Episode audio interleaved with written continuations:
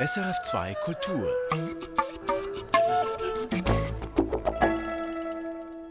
Kino im Kopf mit Michael Sennhauser.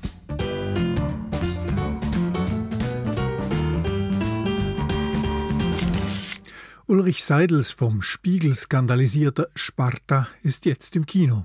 Ann Meyer hat ihn ziemlich genau angeschaut. Und in Venedig hat sich Brigitte Hering mit Anke Lewecke und Peter Klaus über die Jubiläumsausgabe des ältesten Filmfestivals unterhalten. Dazu auch heute eine Tonspur und die Kurztipps. Hua!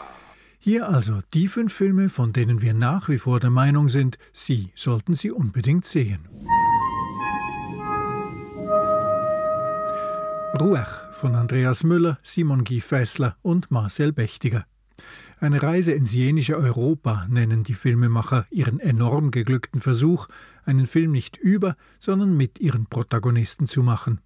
Ruach von Andreas Müller, Simon Guy Fessler und Marcel Bechtiger. Subtraction von Mani Hagihi. In einem dauerverregneten Teheran gleichen sich zwei fremde Ehepaare aufs Ei. Der Auftakt zu einer vertrackten Doppelgängerintrige, hochemotional unberechenbar und grandios doppelbesetzt. Subtraction von Mani Hachichi. Past Lives von Celine Song. Eine transpazifische Fernbeziehung mit Unterbrüchen. Hinreißend ehrliche Dialoge, nüchtern romantisch. Past Lives von Céline Song.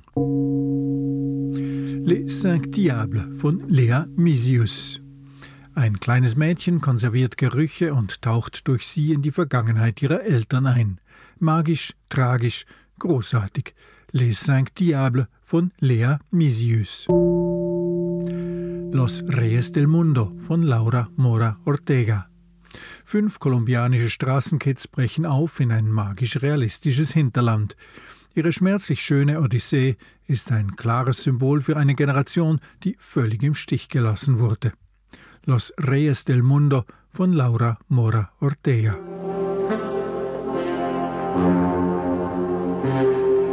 Die Tonspur, die ich heute für Sie auslege, die karlauert ein wenig.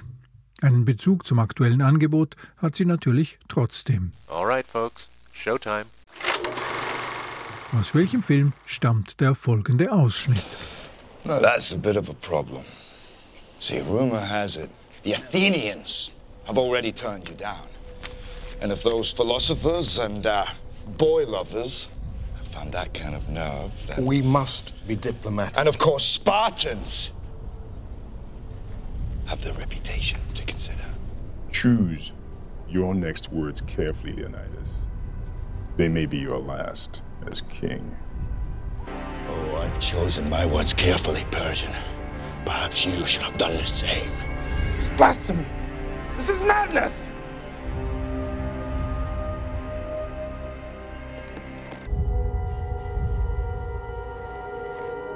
Madness.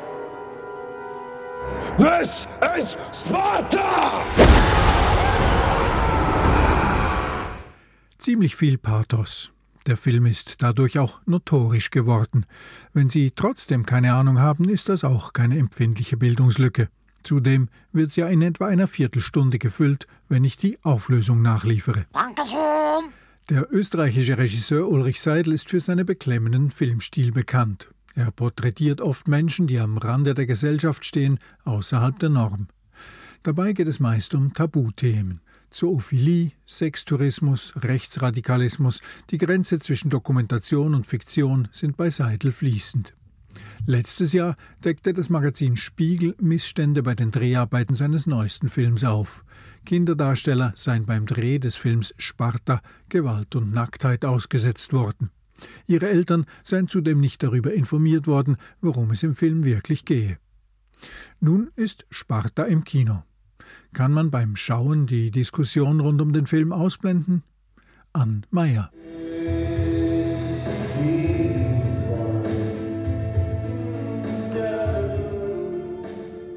Ewald sitzt traurig in einer Bar in irgendeiner kleinen Stadt in Rumänien. Seine Freundin hat er verlassen. Er schafft es nicht mit ihr zu schlafen. Neben Ewald stapeln sich die Getränkekisten. Hinter ihm sehen wir eine heruntergekommene Tapete mit Palmenmotiv. Ein Kontrast zu den tiefen Temperaturen draußen. Soweit so Seidel. Wir haben einen Außerseitenprotagonisten, die Kulisse ist karg und hässlich, die Szenen oft unangenehm intim. Wie immer bei Seidel fehlen auch die menschlichen Abgründe nicht. Ewald ist pädophil. Das wissen wir, weil er immer wieder die Nähe zu Kindern sucht und danach weinend im Auto zusammenbricht. Um seine Triebe zumindest teilweise zu befriedigen, kauft er eine leerstehende Schule. Dort gründet er eine Art Camp, in dem er Jungs Judo beibringt und mit ihnen Kriegsspiele veranstaltet. Sie tragen dabei nur Unterhosen.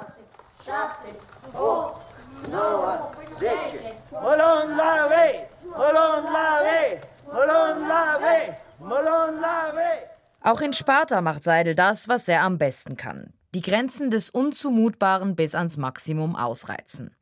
Sexuelle Übergriffe zeigt er zwar nicht, aber bei mehreren Szenen muss sich das Publikum fürchten, gleich einen Übergriff mit ansehen zu müssen. Wie zum Beispiel, als Ewald den jungen Octavian besucht, der krank ist. Ob er was essen wolle, fragt Ewald und streichelt dabei lange den Bauch des Knaben. Banane, Banane.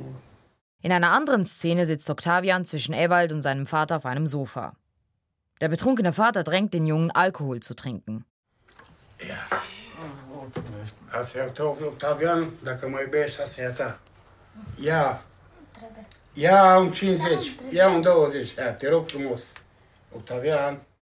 Den Reportern des Spiegels erzählte der junge Laiendarsteller, dass ihm der Dreh dieser Szene extrem unangenehm war. Der Junge hat selber einen alkoholkranken Vater. Um echte Gefühle aus den Kindern herauszulocken, ließ Regisseur Seil die Kamera einfach laufen. Den Kindern war oft nicht bewusst, was gespielt war und was real. Einige Kinder haben sich laut Spiegel geweigert, ihr T-Shirt auszuziehen, was Seidels Crew ignoriert habe. Das Wissen um diese ausbeuterischen Mittel bei den Dreharbeiten fügt dem Film eine unangenehm voyeuristische Ebene hinzu. Obwohl die Vermischung zwischen Realität und Fiktion bei Seidel eigentlich fasziniert, hier hebelt sie das Anliegen seines Films komplett aus. Seidel möchte über Machtmissbrauch erzählen, begeht ihn aber beim Dreh selbst. Er will realistisch eine unbekannte Welt porträtieren, manipuliert sie aber effekthascherisch zu seinen Gunsten. Diese Widersprüchlichkeiten machen nicht nur wütend, sie lenken auch davon ab, was dieser Film auch hätte sein können. Ein Einblick in das Leben einer zutiefst einsamen Person. Ann Meyer. Sparta ist jetzt im Kino. In Venedig endet dieses Wochenende die 80. Ausgabe der Mostra del Cinema. Das ist das älteste Filmfestival der Welt mit einer nicht unbelasteten Geschichte. Brigitte Hering hat sich mit Anke Lewecke und Peter Klaus, unseren Berliner Kollegen, darüber ausgetauscht. Das ist der Kulturtalk auf SRF2 Kultur. Mein Name ist Brigitte Hering. Heute sind wir in Venedig. Hier findet das internationale Filmfestival statt. Venedig hat das älteste Filmfestival der Welt. Es feiert dieses Jahr die 80. Ausgabe. Meine Gesprächsgäste sind Altbekannte, die Filmjournalistin Anke Lewecke und der Filmjournalist Peter Klaus. Beide arbeiten von Berlin aus für unterschiedliche Medien, etwa den Radiosender von RBB, Deutschlandfunk. Anke Lewecke schreibt auch für die Zeit. Ein großes Jubiläum, ein hohes Alter für das Filmfestival Venedig. Ja, für die Außenwirkung eines Filmfestivals, da sind die Stars, die in schönen Kleidern über den roten Teppich schreiten, mindestens so wichtig wie die Filme, die laufen. Und die, das hat man mittlerweile ja schon mitbekommen, die fehlen hier dieses Jahr weitgehend, weil die US-amerikanischen Gewerkschaften streiken und die Schauspielerinnen, also die US-amerikanischen, ihre Filme nicht bewerben dürfen. Es ist also eine Jubiläumsausgabe ohne Stars oder mit wenig Stars, mit wenig Glanz und mit einigen Nebengeräuschen. Wie empfinden Sie denn hier die Stimmung am Lido, Peter Klaus? Wunderbar. Es ist ruhiger, es ist entspannter und vor allem, wir haben sehr viel mehr Zeit und Muße, uns auf das Wesentliche zu konzentrieren, nämlich die Filme. Ich habe selten ein Filmfestival erlebt, bei dem ich mit Kolleginnen und Kollegen, aber auch mit Zufallsbekanntschaften im Café über Filme diskutiert habe. Und das ist für mich das A und O bei einem Filmfestival, weil wir sind ja hier, um diese Filme in die Welt hinauszutragen, um sie zu kritisieren, um sie einzuordnen, um sie zu feiern oder vielleicht auch den den Daumen nach unten zu halten. Es stört mich nicht, dass es ein paar Stars weniger sind und einige waren ja auch da. Also als Woody Allen beispielsweise aus dem Auto stieg, da wankte sozusagen diese Badeinsel der Lido di Venezia. Anke Lewicke. Ja, ich finde es ja gar nicht so viel weniger. Und ich glaube, das hängt vielleicht auch damit zusammen, dass sechs italienische Filme im Wettbewerb laufen. Es werden hier die einheimischen Stars gefeiert. Und dafür gibt es ja auch andere Attraktionen. Also zum Beispiel ein U-Boot ist ja durch den Canale Grande geschippert als Promotion für den italienischen Eröffnungsfilm Kommandante, der ja während des Zweiten Weltkrieges spielt und von einem U-Boot-Kapitän handelt oder ein roter Ferrari. Den gab es dann ja auch neben Adam Driver bei dem Ferrari-Film von Michael Mann. Und Adam Driver durfte ja kommen. Das ist ja dann auch ganz interessant, weil es eine Independent-Produktion ist. Und dann gibt es die Sondergenehmigung. Und überhaupt würde ich einfach mal sagen, dass das Kino auch ohne Stars ganz gut funktioniert. Das hatten doch auch schon die Filme Barbie und Oppenheimer gezeigt. Mhm. Da gab es ja auch keine große Promotion-Tour. Also wir könnten doch sagen, dass hier die Filme an sich über den roten Teppich flanieren. Ein schönes Wort. Ich würde gerne noch mal auf diesen Eröffnungsfilm, den Sie, Anke Lewicke, gerade angesprochen haben, zurückblicken, auf diese Eröffnung über diesen Film Kommandante. Der Regisseur heißt Eduardo De Angelis.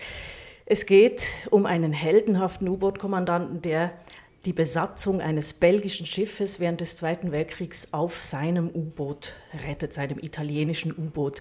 Der Film ist, gelinde gesagt, recht italienisch-patriotisch. Ähm, ich finde, ich fand, als ich ihn gesehen habe, dass man ihm durchaus eine etwas fragwürdige Darstellung des italienischen Faschismus zur Last legen könnte nicht etwas und nicht könnte, ich muss opponieren. Man muss dem Film das zur Last legen. Ein Film, in dem mir erklärt wird, dass die Schwarzhemden wunderbare Menschen waren, die gerne gekocht haben, die gerne Mandoline gespielt haben, die ansonsten die Fahne der Menschlichkeit hochgehalten haben. Das ist einfach historisch unwahr. Es waren Faschisten. Es wurden auch hier grauenvolle Verbrechen begangen. Und der Film verharmlost das dazu kommt, dass er unterschwellig Kriegsgegner und heutige Bootsflüchtlinge gleichsetzt. Ich finde diesen Film unsäglich skandalös und ihn hier als Eröffnungsfilm einzusetzen. Für mich hat das Festival tatsächlich mit einem Skandal begonnen. Ja, es ist aber ganz interessant, dass das von der italienischen Presse ganz anders wahrgenommen wird. Also der Film wurde hier positiv gefeiert, auch von linken Zeitungen. Und genau aus dem Grund, den Sie eben genannt haben, Peter Klaus, weil eben so Sätze fallen wie Ich bin ein Mann des Meeres. Also es wird so als Hinweis auf die aktuelle Politik verwiesen. Aber ich gebe Ihnen natürlich in völlig recht. Und ich finde es dann auch ganz interessant, weil wenn man sich eben den Umgang des Festivals mit der eigenen Geschichte anschaut, wird da ja auch unheimlich viel äh, verdrängt. 1933 gegründet von äh, Volpi, der ja der Finanzminister von Mussolini war. Bis heute heißen die Schauspieler und Schauspielerinnen Preise Coppa Volpi. Und es wird nichts geändert. Genauso, wir gehen in den Palazzo del äh, Cinema, der damals gebaut wurde, aber es gibt keine Gedenktafel daran. Also eigentlich war das vielleicht auch ein bisschen der passende Film zum Umgang des Festivals mit der faschistischen Geschichte. Der eine Kinosaal heißt ja auch noch Sala Volpi. Ist diese Programmierung naiv, das als Eröffnungsfilm zu setzen. Es war ja ein Ersatzeröffnungsfilm. Oder hat das auch ein bisschen damit zu tun, dass im Moment die Regierung unter Giorgia Meloni, das Kulturministerium, in letzter Zeit tatsächlich gezielt gegen, in ihrer Meinung nach, zu linke Institutionen vorgeht und es sich die Mostra vielleicht nicht verscherzen will, das Filmfestival, was ja im Gegensatz zur Kunstbiennale eben auch staatliche Förderung gibt. Kann man das dem Festival unterstellen oder gehe ich da zu weit? Ich glaube, das würde ich dem Festival vielleicht nicht unterstellen, weil traditionell hat ja die äh, Biennale eigentlich eher einen linken Ruf, wenn man das so sich anschaut. Und ich denke mir eher, dass es eine Notlösung war, weil der Hauptdarsteller Jean-Pierre Flavino, ist ja doch ein großer Star, auch international. Und ich glaube, den wollte man einfach auf dem roten Teppich haben. Aber ich sehe schon am Gesicht von Peter Klaus, dass er darüber ganz anders denkt. Nein, ich denke nicht ganz anders darüber. Wir können in diesem Moment hier nur darüber spekulieren. Allerdings muss man vielleicht auch dazu sagen, dass es im Moment so etwas gibt. Ich benutze ein schreckliches Wort aus der deutschen Nazizeit. Es gibt in Italien im Moment in der Kulturszene so etwas wie Säuberungsaktionen. An verschiedenen Schlüsselpositionen werden bekennend linke Leiterinnen und Leiter verdrängt und werden durch rechtskonservative Persönlichkeiten ersetzt. Es ist möglich, man muss es mit Fragezeichen versehen, man muss es im Konjunktiv sagen, dass Alberto Barbera Angst hat, dass das hier auch passiert und sich durchaus andienen wollte. Aber nochmal betont, da können wir nur spekulieren. Barbera hat sich ja auch auf anderer Ebene noch ein bisschen angreifbar gemacht hier dieses Jahr. Sie haben gesagt, diese Öffnung empfinden Sie, Peter Klaus, als Skandal. Der andere Skandal, der zelebriert wurde im Vorfeld, war die Einladung von Roman Polanski, wo die Allen, Luc Besson, die, denen fast all, äh, denen alle dreien sexuelle Übergriffe zur Last gelegt wurden. Nicht alle sind verurteilt worden. Es gibt nur fünf Frauen im Wettbewerb. Sehr viele Filme von Männern, von alten weißen Männern kann man schon so sagen. Es gibt das schöne italienische Wort mene fregismo. Das bedeutet, ist mir doch egal. Das ist äh, so eine Haltung, die hier Alberto Barbera auch ein Stück weit unterstellt wurde. Das sieht, dann, sieht schon ein bisschen nach Absicht aus, diese Programmierung und diese Einladungen. Also mir fällt es mal ein bisschen schwer, wenn ich so Schlagzeilen sehe wie Luc Besson, Woody Allen und Roman Polanski, die Problemregisseure, weil man muss diese Fälle ganz einzeln beurteilen und das wirklich dann sagen. Also das können wir nicht immer so über einen Kamm scheren.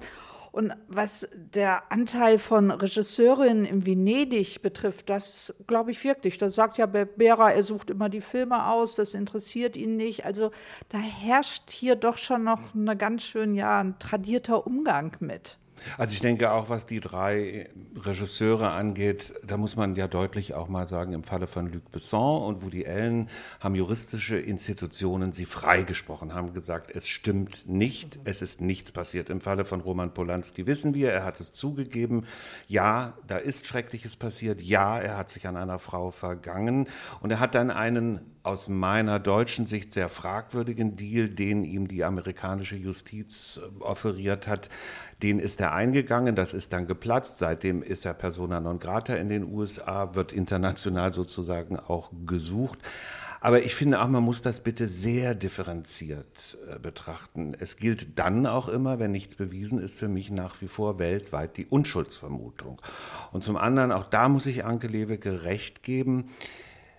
Ja, es ist so eine Laissez-faire-Haltung hier, um es freundlich auszudrücken oder um böser zu sein, eine Arroganz seit Jahrzehnten, die sich verfestigt hat nach dem Motto, wir machen, was wir wollen, wir sind Venedig. Und Venedig ist ein Filmfestival und deswegen sprechen wir jetzt noch über die Filme, die hier laufen. Der Wettbewerb, der internationale Wettbewerb, auf den beschränken wir uns, weil wir können nicht über alle Filme hier sprechen. Außerdem haben wir auch noch nicht alle Filme gesehen. Bis Freitag sehen wir noch neue Filme. Am Samstag wird dann der Goldene Löwe verliehen. Peter Klaus, über welchen Film müssen wir Ihrer Meinung nach sprechen? Ich meine, wir müssen unbedingt über den neuen Film der polnischen Regisseurin Agnieszka Holland reden, Green Border, also grüne Grenze. Sie schaut vor allem auf die Grenze zwischen Polen und Belarus, eine Grenze, über die Flüchtlinge aus aller Welt versuchen, nach Europa zu kommen, um dort möglicherweise Asylanträge stellen zu können. Der Film ist schwarz-weiß, hat einen dokumentarischen Gestus, begleitet beispielsweise eine mehrköpfige Familie, drei Generationen, Kinder, Elterngenerationen, der Großvater aus Syrien oder aus Afghanistan, eine Englischlehrerin oder oder, zeigt aber auch die Grenzbeamten, die sozusagen Gehirnwäschen durchlaufen und diese Menschen nicht als Menschen betrachten, denen eingeredet wird, hier handelt es sich um Waffen, die unsere europäischen Werte angreifen, wir müssen uns verteidigen, das sind keine Menschen. Und man sieht, dass wir in einer Welt heutzutage im Jahr 2023 in Europa leben, in dem der Faschismus, in dem faschistisches, menschenverachtendes Gedankengut absolut vorhanden ist. Das ist keine Randerscheinung, sondern das ist ja, wenn wir auch auf die europäischen Gesellschaften schauen, ein Trend nach rechts. Der Film ist ein einziger Aufschrei, ein wütender Film, ein wütend machender Film, sehr gut inszeniert. Agnieszka Holland hat sich für eine traditionelle Erzählweise entschieden. Also sie baut Emotionen auf. Ich kann mit den Figuren beispielsweise polnischen Aktivistinnen und Aktivisten, die kriminalisiert werden, weil sie menschlich handeln, ich kann mit ihnen mitgehen. Ich begleite diese Flüchtlinge. Das ist ein einziger filmischer Aufschrei, der für mich vieles andere, was ich bisher auf diesem Festival gesehen habe, auch verblassen lässt. Und ich finde hochinteressant, dass dieser Film im Wettbewerb gelandet ist. Ich frage mich, ich kann diese Frage für mich selbst noch nicht beantworten, das ist so ein Ausnahmefilm, ob es nicht klüger gewesen wäre, ihn außerhalb des Wettbewerbs in einer Gala zu zeigen. Denn im Grunde genommen kann die Jury jetzt gar nicht anders, als diesem Film einen der großen Preise als politisches Zeichen der Solidarität auch zu geben, möglicherweise gar den Goldenen Löwen, was ich durchaus richtig finde. Aber wenn Sie jetzt gesagt haben am Anfang, dass der, die Programmierung des ersten Filmes über den faschistischen U-Boot-Kapitän ein Skandal war, dann wäre ja dieser Film eigentlich die Gegenwart Gegenthese dazu. Dieser Film ist dann, absolut die Gegenthese. dann ja. wäre es ja auch wieder legitim, den genauso im Wettbewerb zu haben, eben gerade als Antithese zu dem ersten Film. Ja, aber es ist doch auch jetzt nicht reines Botschaftskino, sondern der Film lässt sich doch auch Raum und Zeit, damit wir dort auch verortet werden. Also wir kriegen doch auch wirklich ein Gefühl dafür, was es heißt, an dieser Grenze festzuhängen. Wir kriegen aber auch ein Gefühl dafür, wenn man helfen will, dass man gegen Wände anrennt. Also es ist doch auch ein Film, wie soll ich das mal sagen, der eben nicht nur politisch ist, sondern auch von seiner Form eigentlich politisch ist. Absolut, der facettenreich ist, der auch Fragen offen lässt. Wie verhalte ich mich als Zivilist, der ich Angst habe einfach, wenn ich helfe, ich werde kriminalisiert? Kann man nicht auch die Leute verstehen, die sagen, nein, ich möchte damit nichts zu tun haben? Also es gibt hier eine Szene, dass eine Helferin von einer Freundin ein Auto geliehen haben möchte, um Flüchtlinge aus dem Wald zu holen. Und als die Freundin mitkriegt, warum sie das Auto haben möchte, sagt sie, nein, ich habe Angst, ich möchte das nicht mehr. Und sie wird nicht verurteilt. Das ist hochinteressant, das ist sehr feinsinnig und gerade deshalb auch in dem, was Anke Lewicke eben beschrieben hat, so ungemein wirkungsvoll. Also auch cinematografisch ein guter Film und nicht nur thematisch. Absolut. Wir sind ja immerhin absolut. Einem Filmfestival in einem Wettbewerb. Ähm, wie politisch ist denn der Wettbewerb dieses Jahr?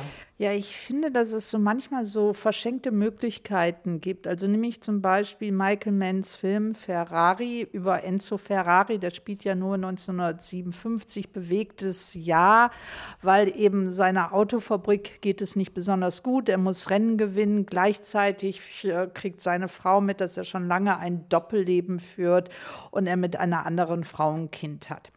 Und so bewegend diese Jahre sind, weiß ich trotzdem nicht, was eigentlich Michael Mann an Ferrari inszeniert hat und dass er eine ganz zwiespältige Figur war. Also, dass er ein Faschist war, der einen Orden hatte. Er wird ja auch immer Kommentatore genannt in dem Film, dass seine Fabrik auch Waffen während des Zweiten Weltkrieges äh, gebaut haben. Das wird alles nicht thematisiert, was ich eigentlich wichtig finde, um diese Figur auch zu verstehen, um seinen Hang dann auch später von Waffen dann wieder zu schnellen Autos Autos zu kommen. Das hätte ich interessant gefunden, fand ich verschenkt. Und genauso bei Maestro von Bradley Cooper, das ist ja das Leben von Leonard Bernstein. Und da geht es ja im Grunde um die Ehe und das Eheproblem, dass er eigentlich schwul war. Und hier hätte ich auch gefunden, dass die Homosexualität, was hat das geheißen in den 50er, 60er, 70er Jahren, wenn man als so großer Dirigent, Komponist homosexuell war? Welche gesellschaftlichen Konventionen musste er da gegen ankämpfen, bestehen? Und das erzählt der Film für mich eigentlich auch nicht so richtig. Und es fehlt für mich auch mit Blick auf die 50er Jahre die Auseinandersetzung mit der Zeit der sogenannten Kommunistenjagd. Auch da war ja Bernstein ein Angegriffener und musste sich zur zur Wehr setzen. Auch dieser Aspekt ist rausgenommen. Das ist ein sehr privater, ein sehr enger Blick. Das ist auch ein sehr verehrender Blick, der natürlich Bradley Cooper als Hauptdarsteller viele Möglichkeiten gibt, artistisch zu glänzen. Wobei ich schön fand, um ein bisschen was Freundliches auch über diesen Film zu sagen, dass ich den Eindruck hatte, er hat seiner Schauspielpartnerin Carrie Mulligan, sie spielt die Frau von Bernstein. Er hat ihr fast diesen Film geschenkt. Diese Schauspielerin darf wirklich glänzen. Sie darf facettenreich die inneren Kämpfe dieser Frau zeigen, was ihre Liebe angeht, was aber auch ihr Misstrauen angeht, was ihr Verletztsein angeht. Das hat mir wiederum sehr gut gefallen, wobei ich recht gebe sofort dem Einwand, der Film heißt Maestro und der Film scheinbar will uns die Persönlichkeit dieses Musikers nahebringen. Und es ist, wie so oft in der Filmgeschichte, nicht gelungen, Musik in Bilder umzusetzen.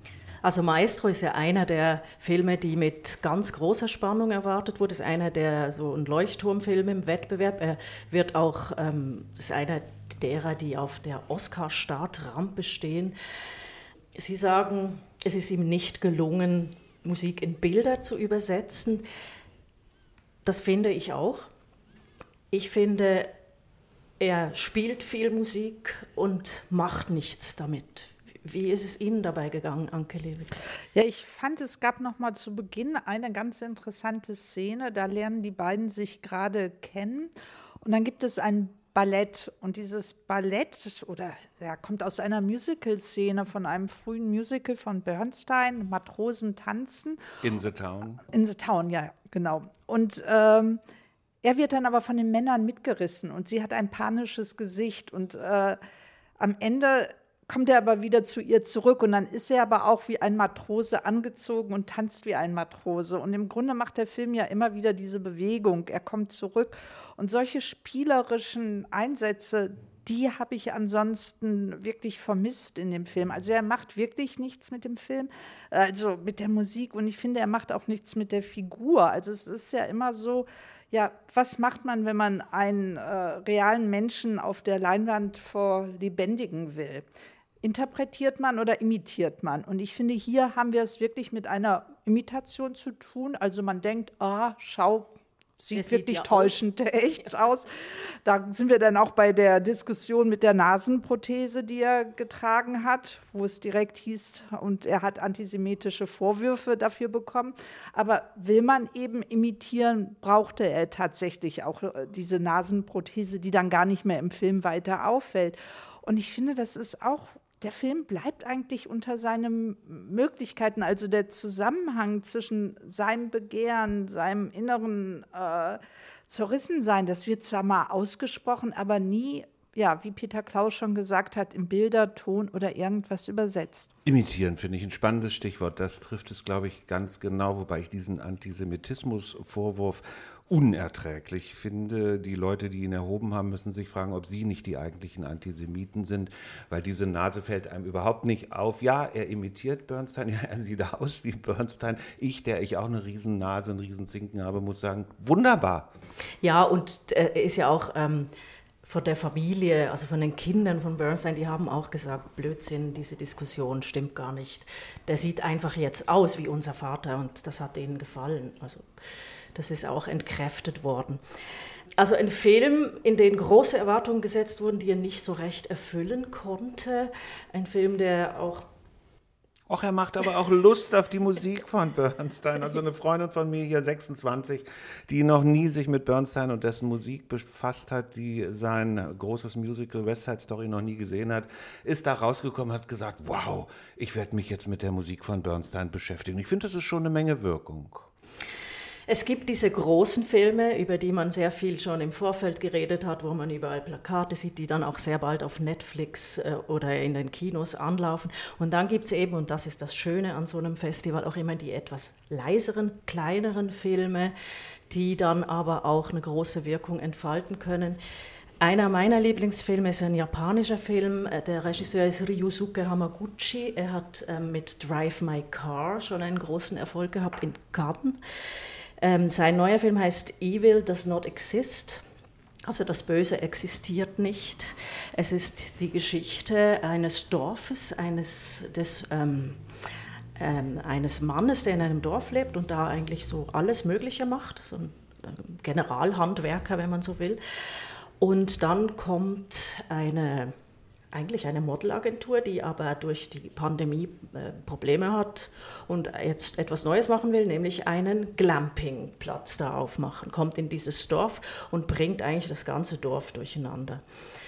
Äh, was mir daran gefallen hat, ist, dass er ganz einfach diese Geschichte erzählt, am Anfang extrem langsam, sich viel Zeit nimmt und auf den ersten Blick so eine Dichotomie, so eine, also aufbaut, so ein Dorf-Stadt, die Stadtleute, die sehr arrogant in dieses Dorf kommen und denken, die Dorfmenschen sind sehr naiv und das dann ganz langsam demontiert. Also für mich ist Ryosuke Hamaguchi, wenn wir jetzt vom Erzählen sprechen wollen, einer der besten Erzähler im Wettbewerb bis jetzt. Spannender Film. Also erstmal habe ich gelernt, was Glamping ist. Ich habe das Wort zum ersten Mal gehört überhaupt, dass das eine Luxusform von Camping ist, dass das die Natur zerstört. Und es ist ein ganz leiser, ich finde fein austarierter Film, der persönliche Probleme auf der einen Seite spiegelt, auf der anderen Seite gesellschaftliche und uns mal wieder klar macht, letztlich gibt es gar nichts Persönliches. Wir alle sind in die gesellschaftlichen Probleme involviert, sei es der Klimawandel, sei es die unerträgliche Profitgier bis zum geht nicht mehr.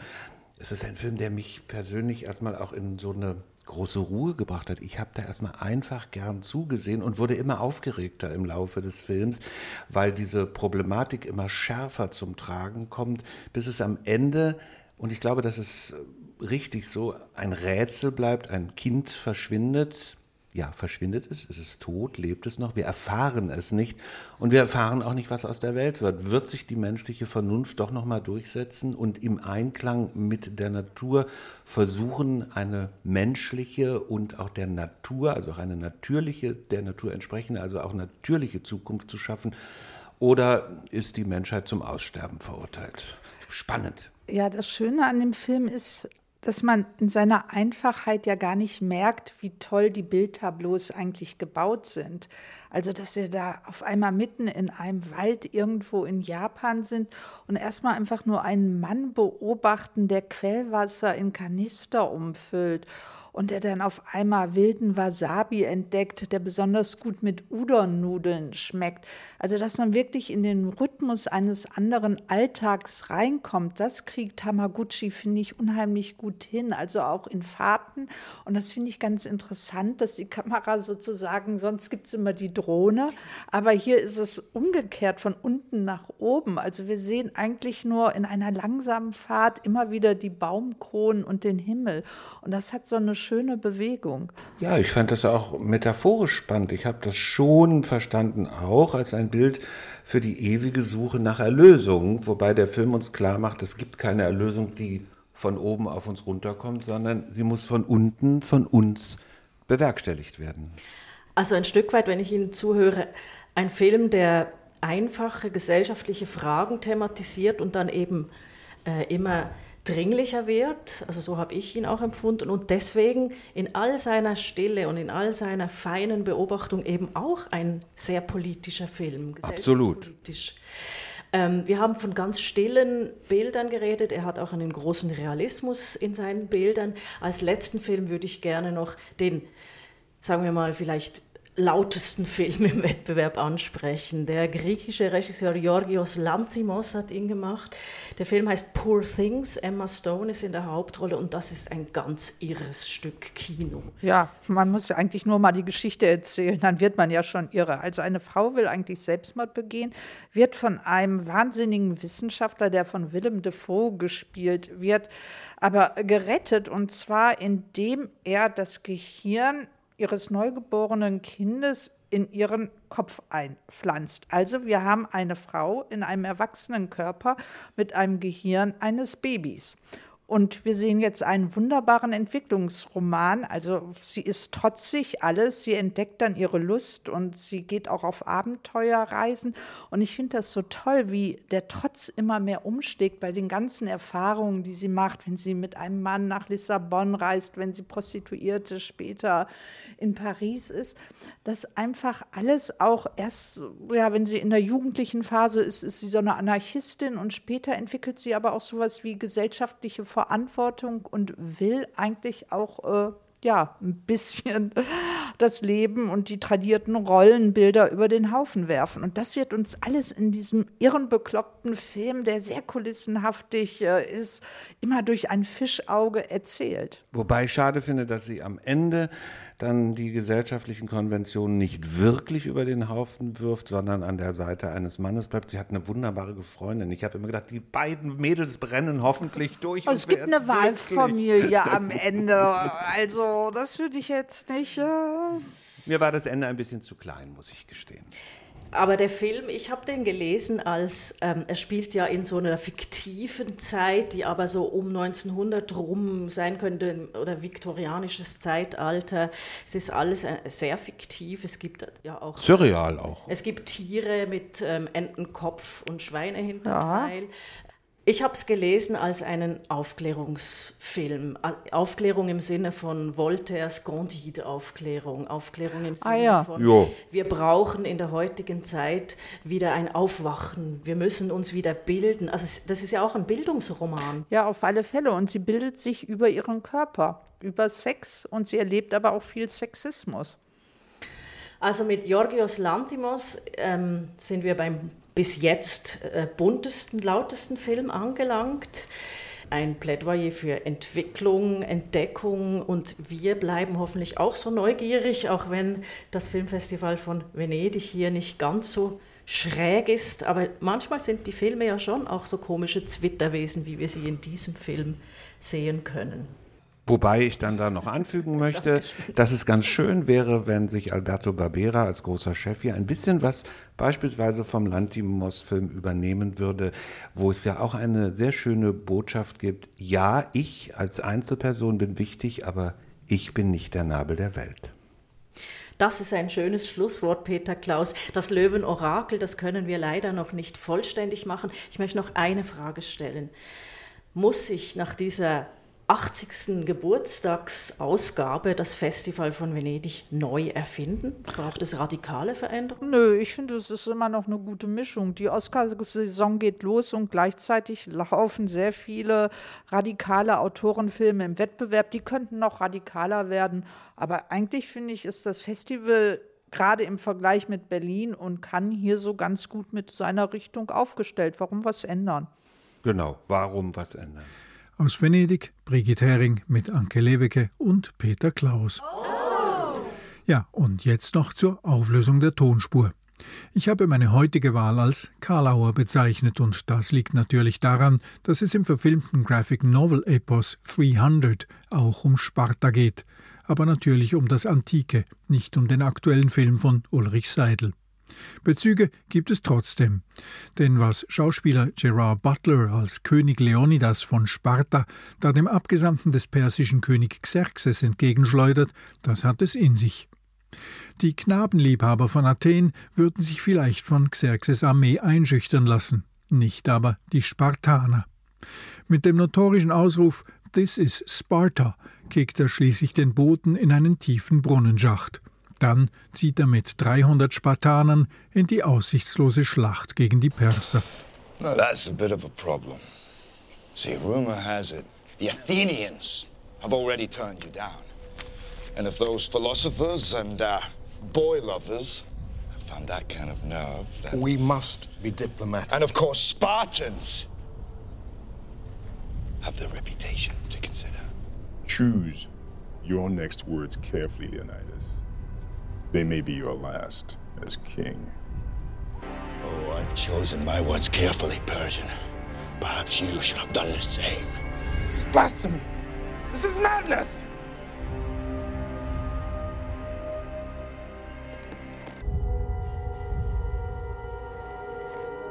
Madness. This is Sparta! Gerard Butler als König Leonidas in Zack Snyders Filmfassung von 300, 300 aus dem Jahr 2006. Das war Kino im Kopf. Ich bin Michael Sennhauser. Die fünf unverpassbaren Filme, die finden Sie jeweils ab Donnerstag auch schriftlich auf sennhausersfilmblog.ch. Und mehr zu Film und Kino gibt's hier wieder in einer Woche. Danke und auf Wiederhören.